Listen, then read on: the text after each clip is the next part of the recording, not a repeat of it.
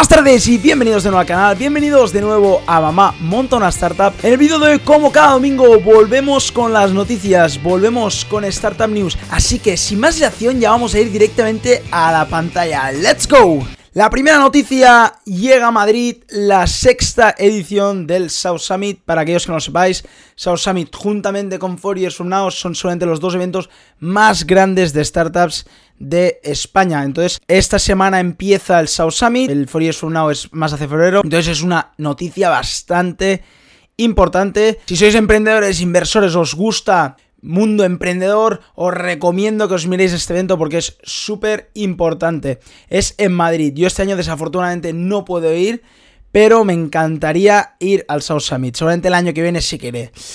Vamos con la siguiente noticia. Smart Protection cierra una ronda de 5,2 millones.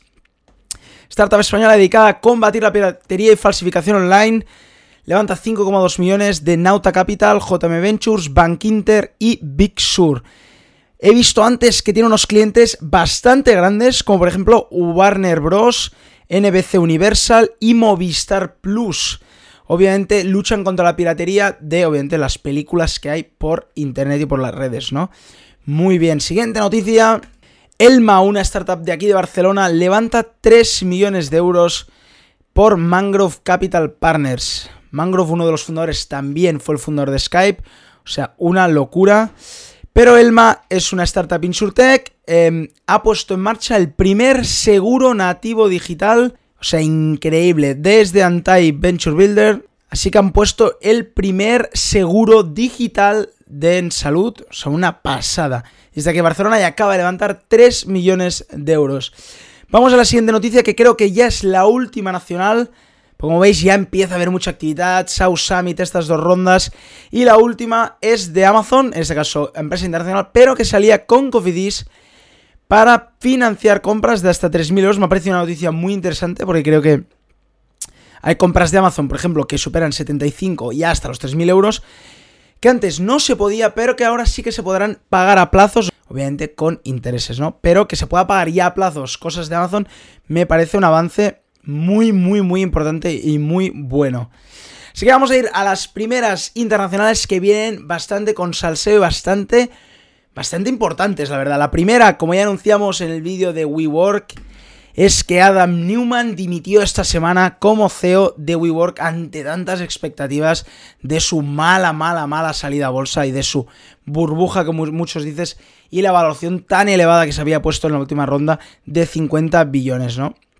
Su renuncia llega una semana después de que la empresa cancelara su salida a bolsa, obviamente por temor al fracaso. Obviamente, si has inflado mucho la valoración y te pones una valoración mucho por encima de lo que vales, los inversores empezarán a vender tus acciones y harán que el valor caiga, ¿no? Y perderás bastante dinero, ¿no?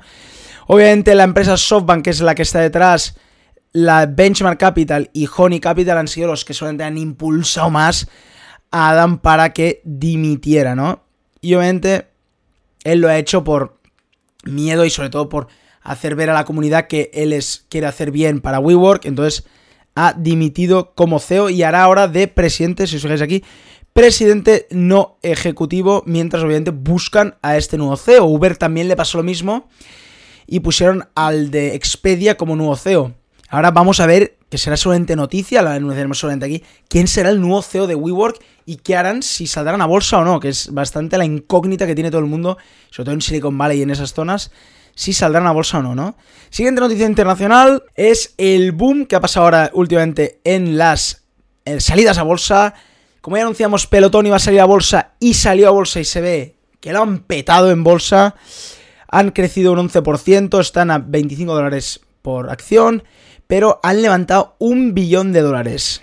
Así que ha salido muy bien la empresa de pelotones, esa que vendía bicis estáticas, em, a un precio bastante elevado, pero es verdad que son, mira, fijaros, innovadoras, son diferentes, con televisiones mucho mejores. Así que después del fallo de WeWork, que también iba a salir a bolsa estas semanas, pues una buena noticia que una empresa como Pelotón salga tan bien a bolsa, ¿no? Siguiente noticia internacional, Jump, Lime, Scoot and Spin ya podrán operar en San Francisco. Yo cuando fui a San Francisco sí que podía ir con con Bird en ese caso, y con Lime también me acuerdo que fui, pero ahora ya han permitido a Scoot, Jump, Lime y Spin poder ir por San Francisco, así que podrán permitir a estas empresas dejar los patinetes por la ciudad y si quieres cogerlos, ¿no?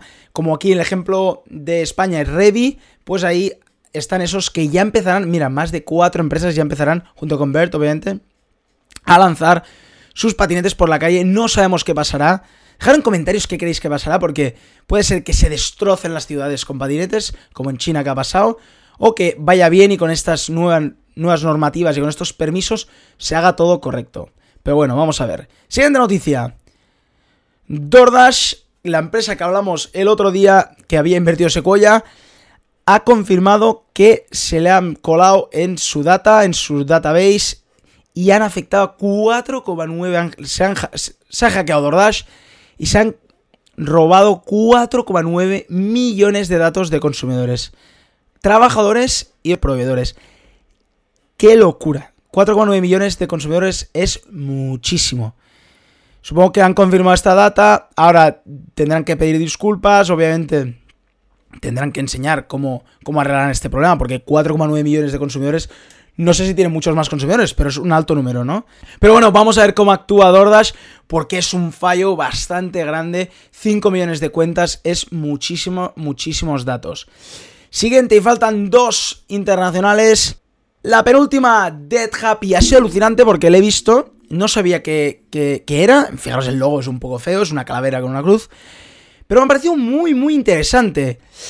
Es una empresa de UK que pagas un seguro de vida. Pagas as, pay as es como una suscripción. Vas pagando tu seguro a medida que vas viviendo, obviamente, más años. Ha levantado 4 millones de euros en una serie A, pero la empresa me ha parecido súper interesante. ¿Por qué? Obviamente se llama Dead Happy.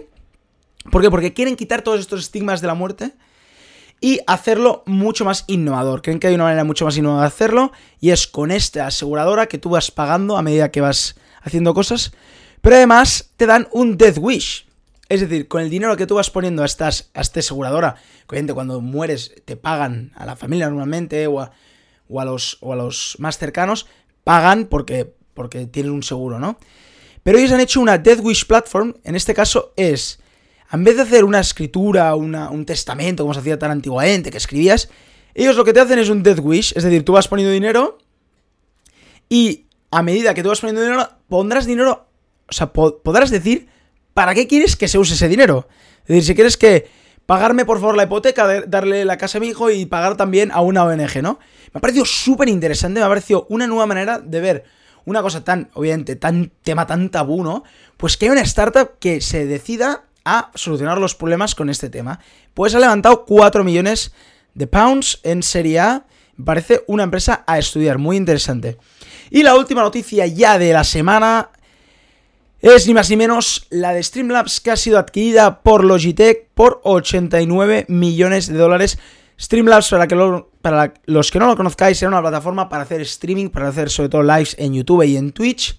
Y ha sido adquirida por Logitech, casi algo raro, ya que Logitech nunca había entrado en el mundo de streaming, era uno de los factores más importantes a la hora de hacer streaming, ya que era el de las cámaras web, obviamente, pero nunca había entrado a hacer plataformas de streaming y Streamlabs, eh, que ya tienen 1,6 millones de usuarios, que es muchísimo, se les han comprado la empresa, aquí pone más de 100 millones más o menos, ¿no? Entonces, una gran noticia para Streamlabs y sobre todo para el mundo del streaming, que se ve en tendencia. Ya, ¿Os acordáis que anunciamos lo de Ninja? y anunciamos bastantes noticias del mundo streaming y esta es otra de la, de la que ahora anunciamos, por lo, tanto, por lo tanto está en trending el tema de los streamings. Bueno, pues hasta aquí las noticias de esta semana. Espero que os hayan gustado, espero que os hayan parecido interesantes. Como cada semana que os haya informado. Si os ha gustado el vídeo de hoy, acordaros de darle un buen me gusta y acordaros por favor de suscribiros a mi canal. Y como cada día, nos vemos mañana con otro vídeo. ¡Chao!